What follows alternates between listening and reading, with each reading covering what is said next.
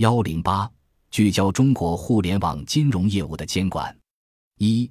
确定明确清晰的互联网金融监管目标，以加强保护消费者权益。由于我国征信体系和风险定价机制的不完善，以及法律法规体系的不健全，国内对于互联网金融信用风险的防范能力较低，消费者权益受到侵害时难以得到妥善解决。因此，互联网金融需将保护消费者权益放在新的高度之上。一方面加强监管主体的风险识别和把控能力，另一方面把握好投资者适当性原则，将互联网金融产品和服务的复杂性与投资者的专业知识和风险承受能力相匹配。二、注重监管的外部性，防范系统性风险。历史经验表明，当风险事件涉及大量投资者，达到一定资金规模时，很难通过市场自然出清的方式解决。此时，单一金融机构的风险很容易外溢，向商业银行金融体系蔓延，不仅使得银行不良资产增加，还会导致影响地方社会稳定的群体性事件出现。监管层需重视风险的监测与预警，及时有效地监管互联网金融行业的运行状况，切实防范金融风险的跨地区、大规模传染。三、避免压抑创新，引领市场发展方向。目前，传统金融监管习惯于采用法无授权皆禁止的正面清单思维，但金融创新在这种模式下常常受到抑制。负面清单的金融监管思维有助于丰富金融业务的产品种类和数量，充分激发互联网金融市场的活力。近期公布的一系列互联网金融监管细则中，较多的采用了划定监管红线的负面清单思维，但在思维转换过程中，需注重对市场方向加以引导。当整体上判断互联网金融一定会成为一种主要业务模式时，监管要提前研判，做好整体的规划与促进产业发展的引导。事前引导式的监管通常比严厉处罚。法律补空等事后监管手段效果更好，成本更低。四、更新监管技术，适应未来的科技金融发展方向。在行业技术迅速迭代面前，监管技术急需更新。从原有的手工报送、机构自行填写数据，转向前瞻性考虑，在金融电子化后的监管 IT 化，形成更加完善有效的 IT 监管模式。二。落实互联网金融监管目标的具体建议，易实现牌照监管向实质功能监管过渡。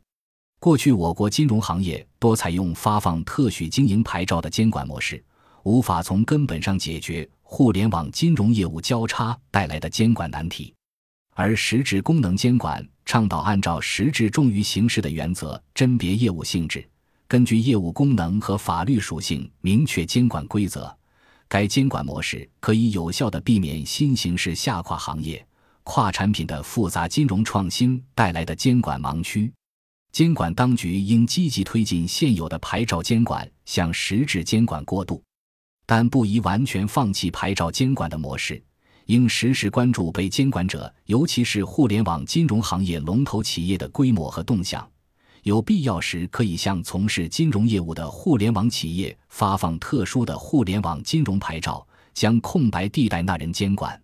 二、降低监管成本，实行分层次监管。金融监管的成本可以分为两大类：一是监管者的行政成本，即监管机构执行监管过程所消耗的资源；二是被监管者的执行成本，即被监管方因遵循监管要求而消耗的资源。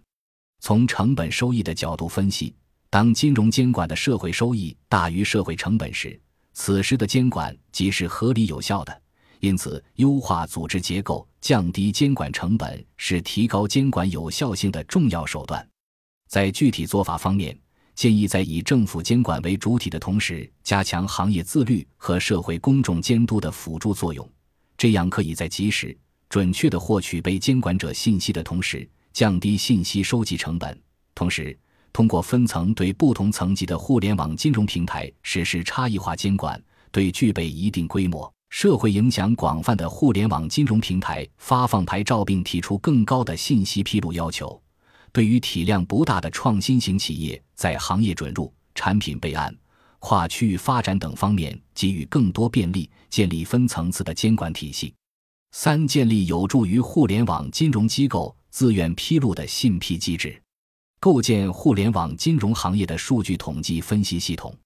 可以便于监管当局对行业的发展状况进行基于数据的判断，也可及时的对行业规模、潜在威胁、风险案例进行客观分析。从而建立起有效的监管体系和风险预防机制，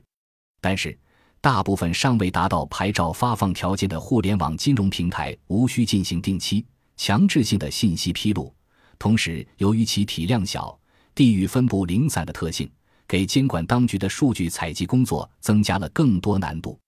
因此，为解决这一问题，需建立起一套有助于互联网金融机构自愿披露的信披机制。对主动配合监管并上报相关信息的互联网金融创新平台给予牌照发放、跨区域展业等方面的便利。四、积极探索基于区块链的监管 IT 化的可行性。